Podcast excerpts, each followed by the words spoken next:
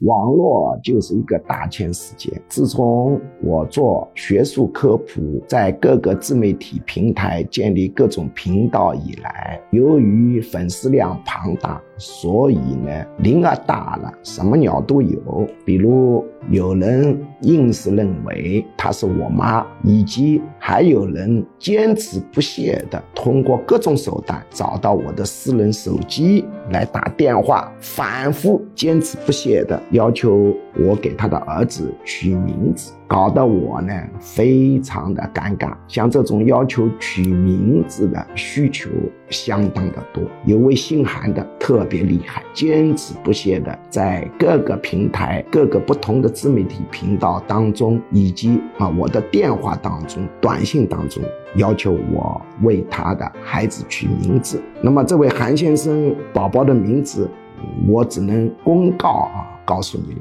因为为什么呢？